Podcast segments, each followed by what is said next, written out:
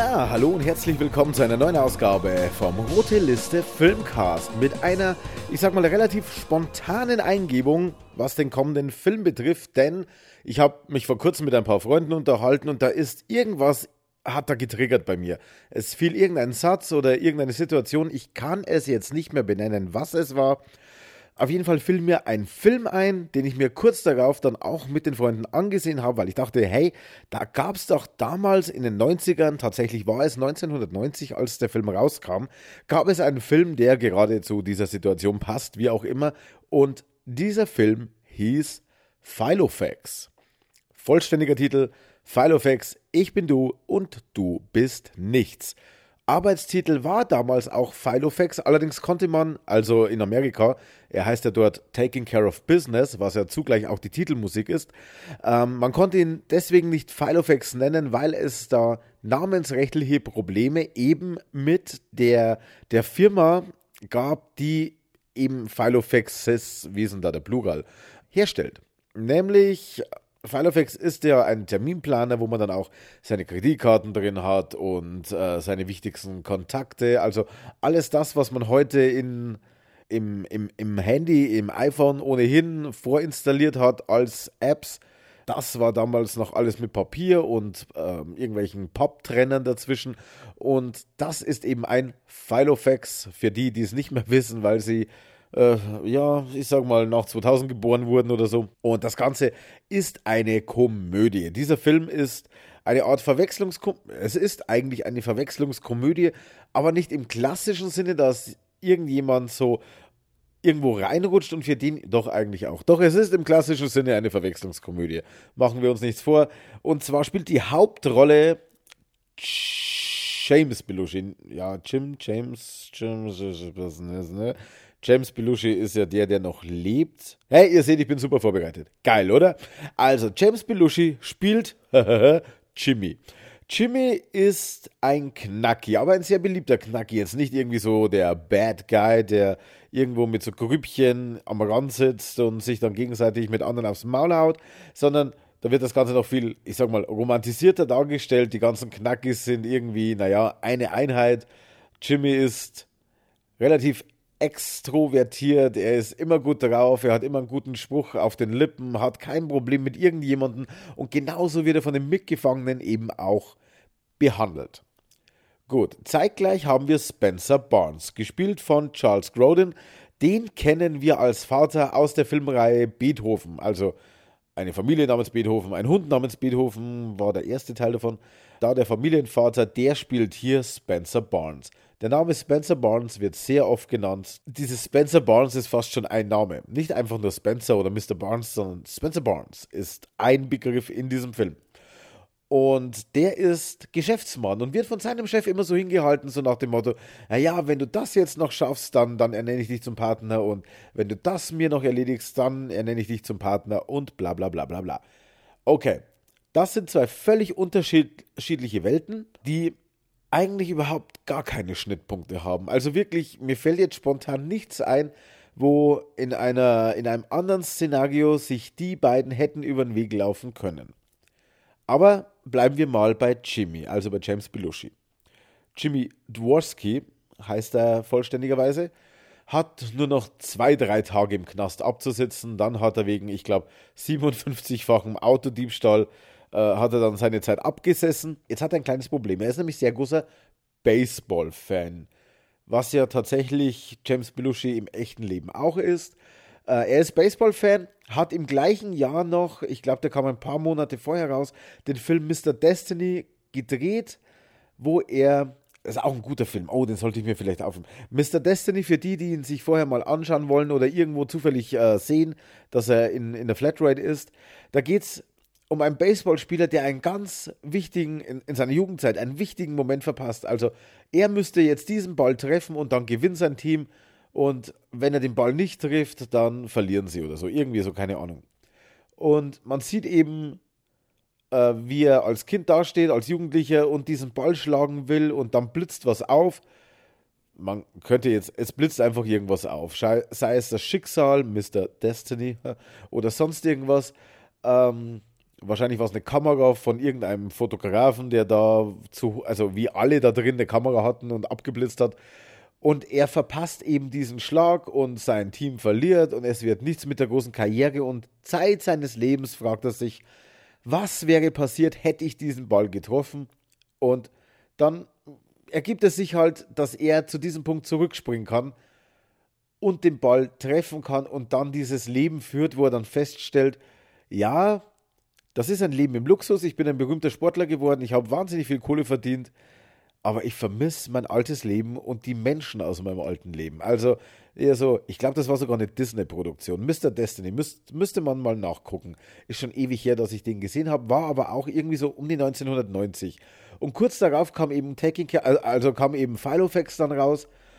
Genau, er ist ein großer Baseball-Fan, natürlich traditionell, wie es bei James Belushi immer ist. Ein Fan der Chicago Cubs, die ja, ich glaube 108 Jahre waren es zwischen ihren beiden World Series Siegen. World Series ist ja so das Endspiel, die Endrunde. Ich glaube 108 Jahre. Und äh, 2016 endeten diese 108 Jahre. 1908 haben sie zum letzten Mal ihre Meisterschaft gewonnen und es sollte bis 2016 dauern, bis sie wieder eine Meisterschaft gewinnen sollten. Und es gibt ja die berühmte Geschichte mit dieser Ziege, die kann ich jetzt ganz kurz abreißen. Es war irgendwann, ich glaube, war es in den 40ern, 50ern, war ein Zuschauer dort drinnen und der hatte eine Ziege dabei. Und die, die, die Fans haben sich über diese Ziege, über den Geruch und so weiter, haben sich beschwert und er wurde gebeten, mit dieser Ziege das Stadion zu verlassen. Und er soll, so die Geschichte, die von vielen, vielen Seiten immer wieder als wahr bestätigt wird. Er soll beim Rausgehen gesagt haben, wenn ihr mich mit dieser Ziege jetzt rausschmeißt, dann werden die Cubs nie wieder in diesem Stadion eine Meisterschaft gewinnen.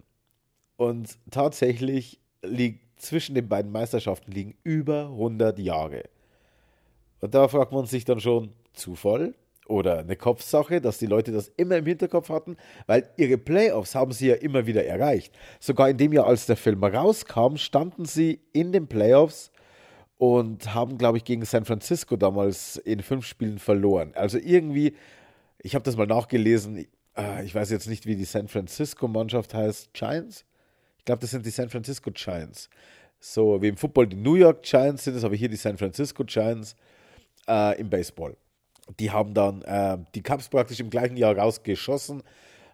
Aber völlig egal, es geht darum, dass im Endspiel jetzt die Cups stehen und es kommt zum großen Spiel. Und er als großer Baseball-Fan will natürlich Teil sein, äh, also teilhaben an diesem Erfolg, an dieser Meisterschaft und sitzt im Knast und hört so nebenbei Radio, während er das Essen ausgibt. An seine Homies und so weiter. Und da wird eine Frage gestellt. Ich weiß die Frage jetzt nicht mehr irgendwie zu irgendeinem äh, Chicago-Spieler. Glaube ich, mich daran zu erinnern. Egal, er als eingefleischter Fan weiß das natürlich, kennt die Antwort, ruft dort an und kommt tatsächlich durch. Er gewinnt diese Karten. An und für sich ziemlich geil, wäre da nicht das kleine Problem, dass das Spiel einen Tag vor seiner Entlassung stattfindet. Jetzt geht er zu seinem Chef, äh, beziehungsweise, äh, was heißt zu seinem Chef, äh, zum, zum Direktor der Haftanstalt. Der wird gespielt von, äh, schlag mich tot. Ich weiß jetzt leider nicht, wie er heißt. Es ist der, der Hotelmanager aus Pretty Woman. Den, glaube ich, haben alle irgendwie auf dem Schirm. Ähm, dieser doch sehr sympathisch wirkende Hotelmanager wirkt hier nicht ganz so sympathisch, zieht nämlich eine miese Nummer mit ihm ab. Er sagt natürlich, hey, komm, äh, jetzt sieh's mal so, wenn ich hier jetzt dich jetzt einen Tag eher gehen lasse, dann muss ich die anderen auch eher gehen lassen. Und dann sagt aber Jimmy, ja, aber Moment, äh, wenn du mich rauslässt, gebe ich dir zwei Wochen Einzelhaft dafür obendrauf als Bestrafung, quasi mehr oder weniger. Aber ich will dieses Spiel sehen. Das Baseball ist mein Leben, die Cups sind mein Leben. Und ich hatte noch nie in meinem Leben Glück. Und dieses Glück will ich ja auskosten können. Und äh, dieser Rektor spielt so, ja, in, nennt man das Indoor-Golf? Nee, das ist dieses, wo man einfach eine Matte ausrollt in seinem Büro und da dann ein bisschen seine, seine Golf-Skills trainiert. Und dann sagt er zu Jimmy, okay, pass auf, wenn ich jetzt diesen Ball versenke, dann lasse ich dich zum Spiel gehen. Und natürlich schafft er es nicht, natürlich auch mit Absicht. Er grinst ja dann seinen ähm, Mitarbeiter, seinen Polizisten, Haftwärter, Kollegen, Deputy, was weiß ich was an. Und der grinst natürlich wissentlich zurück, so nach dem Motto, ja, oh, so ein Pech aber auch, habe ich jetzt ausgerechnet jetzt nicht getroffen, ha? Jimmy verplappert sich dann. Er kommt natürlich dann in Rage und sagt, jetzt komm, bla bla bla, was soll die Scheiße? Benimm dich nicht wie ein Arschloch oder benehmen Sie sich nicht wie ein Arschloch. Und da hat er dann irgendwie äh, den, den, den direkt am falschen Fuß erwischt und der meint dann, okay, jetzt muss ich ein Exempel statuieren. Nicht nur Jimmy, nein, niemand darf dieses Spiel sehen und jeder soll wissen, wer dafür verantwortlich ist. Okay, schlechte Situation könnte man meinen, wäre Jimmy nicht so bekannt und so beliebt bei seinen Mithäftlingen. Die wissen genau, was da im Büro abgelaufen ist. Und jetzt hat er einen Plan. Also Jimmy hat einen Plan und sagt, Moment, ihr müsst ja jetzt alle hochoffiziell wütend auf mich sein. Was haltet ihr davon, wenn wir in irgendeinem Trainingsraum, in irgendeiner Lagerhalle, ich weiß jetzt gar nicht mehr so genau, was es war, nehmt ihr mich als Geisel, ich spreche euch auf ein Tonband, mein Hilfe, Hilfe, Rektor, bitte helfen Sie mir. Und Ihr fordert einfach das Spiel zu sehen. Somit bekommt ihr das Spiel. Ich äh, werde ausbrechen mit einem der herausfahrenden Busse, was natürlich in dem Film viel zu einfach funktioniert dann. Aber die Polizisten sind ja alle abgelenkt, weil ja tatsächlich dann diese Geiselnahme inszeniert wird. Ihr seht das Spiel, ich komme ins Stadion und dann sind wir alle glücklich. Okay, gesagt, getan, wird auch so durchgezogen. Und Jimmy flieht und kommt dann, landet dann irgendwie am Flughafen. Ich weiß jetzt ehrlich gesagt nicht wie. Auf jeden Fall, er landet am Flughafen und Spencer Barnes landet am gleichen Flughafen, sucht aber seinen Fahrer. Sein Fahrer ist nicht da.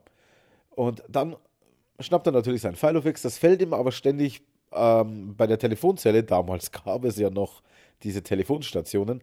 Rutscht es ihm dauernd vom Telefon, also legt er es oben drauf auf die Ablage.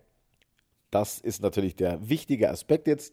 Äh, und er versucht nachzutelefonieren: Hey, wo ist mein Fahrer? Er ist nicht hier, bla bla bla. Und dann entdeckt er ihn aber und sagt, oh Mist, da vorne steht er und dieser Fahrer will aber gerade gehen, der ihn abholen soll. Und oh Mist, äh, verdammt, er, ja, alles gut, hängt auf und läuft ihm nach. Zeitgleich kommt Jimmy um die Ecke und sieht Polizisten, die da halt ganz normal patrouillieren, die suchen ihn noch nicht mal. Es geht ja die ganze Welt davon aus, dass er immer noch im Knast in dieser Haftanstalt ist. Aber er natürlich übervorsichtig, oh nicht, dass mich irgendeiner erkennt und sich wundert, warum ich hier bin oder ähm, dem, dem irgendwas auffällt.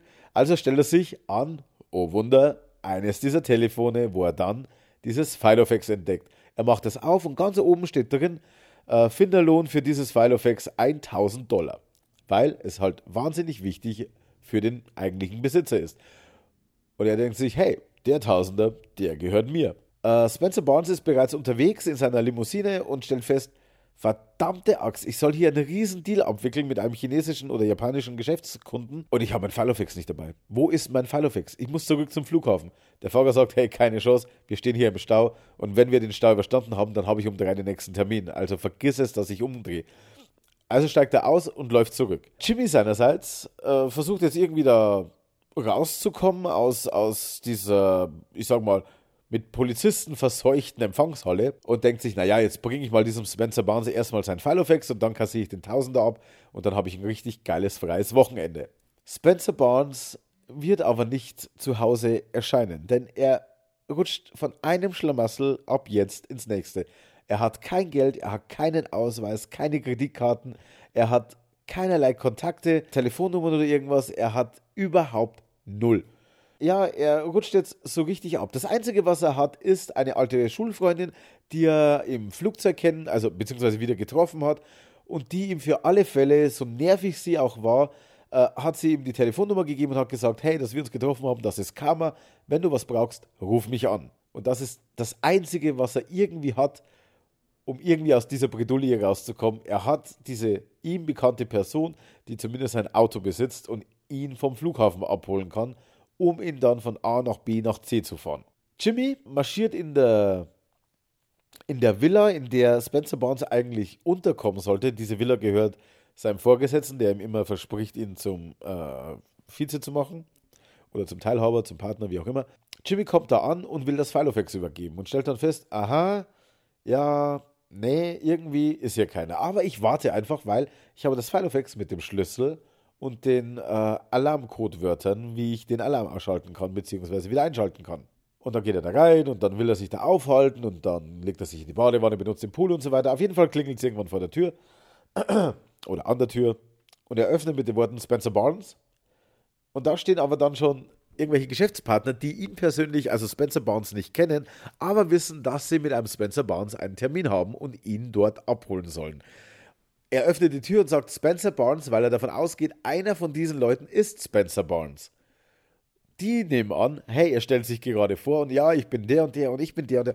Und dann beginnt eben dieser Ritt als Jimmy, dieser Knacki, mit seiner völlig pflegelhaften und unprofessionellen Art und Weise das alles aufmischt und am Ende irgendwie diesen Japaner, also nach allen Regeln der Kunst, so behandelt, wie er nicht hätte behandelt werden sollen, wenn man mit dem einen riesen Deal am Wickel hat oder mit ihm ein riesen Geschäft abwickeln möchte. Und Spencer Barnes persönlich, also er selber, der eigentliche Spencer Barnes, ist immer so zwei Schritte hinterher. Es ist wie Scotland Yard äh, jagt Dr. X, wer diese, äh, Mr. X, wer dieses Spiel noch kennt. Man muss immer schauen, aha, da war er schon, aber das war schon vor, keine Ahnung, vor einem halben Tag oder vor drei Stunden. Ich bin immer einen Schritt zu langsam. Und irgendwie geht es jetzt darum, dass Spencer Barnes versuchen möchte, die Katastrophe zu vermeiden, die hier gerade passiert, weil davon bekommt er langsam auch mit, weil er ja grob weiß, die Orte, die er abklappern muss, aber halt immer zu spät ankommt. Und äh, zum Beispiel im Tennisclub, wo ihn dann die Rezeptionistin rausschmeißen lässt, weil sie sagt, Sie sind Spencer Barnes. Spencer Barnes ist gerade vor zwei Stunden äh, auf dem Platz gewesen und ist vor zehn Minuten raus in seine Limo. Also netter Versuch. Die Frau, die übrigens diese Rezeptionistin gespielt hat, war im echten Leben die Frau von äh, James Belushi. Dann, dann, dann stellt er irgendwann fest, okay, egal was ich mache, ich hänge immer hinterher und am knappesten ist er dran, als er tatsächlich in der Villa aufschlägt, in dem Moment, als die Villa ist natürlich keine Ahnung, ich nehme mal an, irgendwie so Malibu-mäßig am Strand. Und unten am Strand hebt gerade der Helikopter ab mit den Geschäftspartnern und Jimmy an Bord, der ja die Rolle des Spencer Barnes mittlerweile übernommen hat, weil er einfach zu viele Leute schon verarscht hat und irgendwie zu tief drinsteckt, als dass er sich jetzt noch traut, die Wahrheit zu sagen. Und wie das Ganze dann endet, wie vor allem Jimmy aus dem Knast wieder rauskommt, beziehungsweise er muss ja erst wieder in den Knast rein, das ist nämlich das nächste, er ist ja ausgebrochen. Jetzt muss er dann am Ende ja wieder in den Knast einbrechen, um dann entlassen zu werden. Ob er es zum Baseballspiel schafft? Spoiler, ja, er schafft es. Denn er ist ja auch noch so clever und fängt einen, Han äh, einen, einen Handschuh, ja genau, er hatte seinen Handschuh dabei. Er fängt einen Home Run Ball und ist natürlich dann landesweit im Fernsehen zu sehen, wie er diesen Ball fängt. Zwischenzeitlich verliebt er sich noch in die Tochter des Besitzers, also des Chefs von Spencer Barnes, weil die da denken, ja gut, das Haus gehört meinem Vater, also springe ich mal in den Pool und da taucht eben dann Jimmy gerade auf und verabredet sich mit ihr und da fängt dann schon was an. Während Spencer Barnes, der eigentliche, gerade Stress mit seiner Frau hat, weil er das versprochene Wochenende, das sie zusammen genießen wollten, wieder mal wie immer abbrechen hat müssen, äh, um für seinen Chef irgendwas zu erledigen, weil sein Chef ja im Krankenhaus liegt wegen eines Bypass, äh, wegen einer Bypass-Operation. Und jetzt glaubt auch noch die Frau, hey, äh, wir sind, also, also irgendwie kommt es dann zu der Situation, dass keiner im Haus ist, aber beide Spencer Barneses sind im Baseballstadion und, und die äh, eigentliche Frau von Spencer Barnes und die Freundin von Jimmy treffen da aufeinander. Beide gehen davon aus, etwas mit Spencer Barnes zu haben und denken dann, äh, Moment mal, er war, er hat das und das gemacht, das sieht ihm überhaupt nicht ähnlich. Und was? Er, er, er hat das und das zu ihnen gesagt, aber er ist doch überhaupt nicht der Typ, dass er das und das macht und bla bla bla. Irgendwann kommen sie dann drauf, scheiße, wir reden von zwei völlig unterschiedlichen Leuten, kommen dann auch wegen dieser landesweiten Übertragung irgendwann drauf, äh, Moment mal, das ist gar nicht mein Spencer Barnes, das daneben ist mein Spencer Barnes. Das habe ich doch mehr erzählt als notwendig, aber egal. Ähm, denn die Geschichte an sich, die ist so schön zu verfolgen, das ist so schön. Es ist immer noch dieser, dieser 80er-Humor. Obwohl er 1990 ja klar rausgekommen ist, ist es natürlich noch dieser typische 80er-Humor. Geschrieben übrigens, das war die erste Schreibarbeit von J.J. Abrams. Und jeder, der sich für Filme interessiert, kennt J.J. Abrams.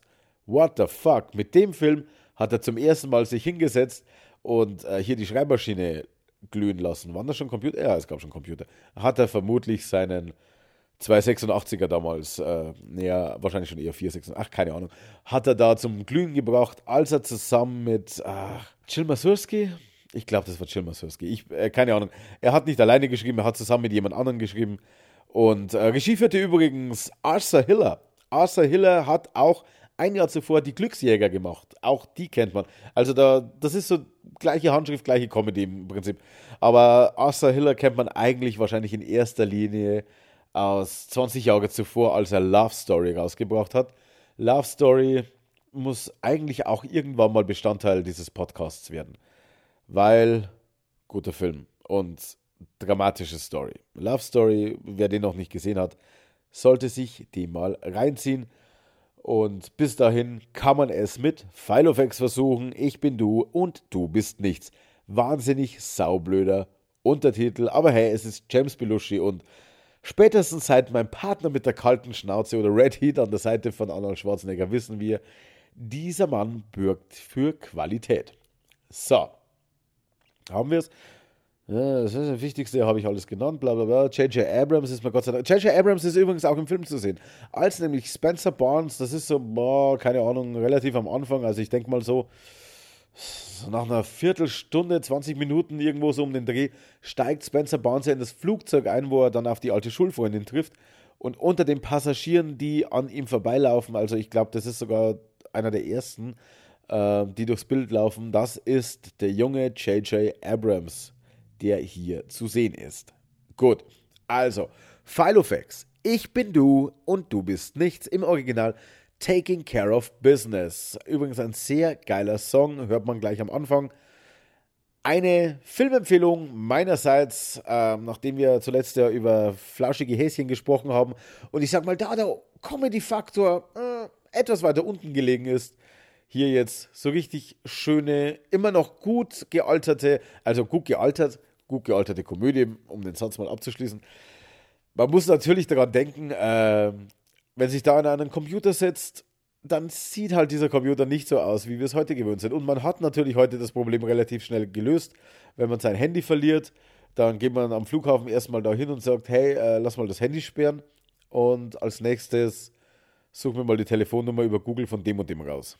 Und schon ist das ganze Problem gelöst ehrlich gesagt, das hat jetzt meinen Plan ein bisschen durcheinander geworfen, weil Filofax war gar nicht geplant, in diesem 2019er äh, Zyklus da jetzt aufzutauchen.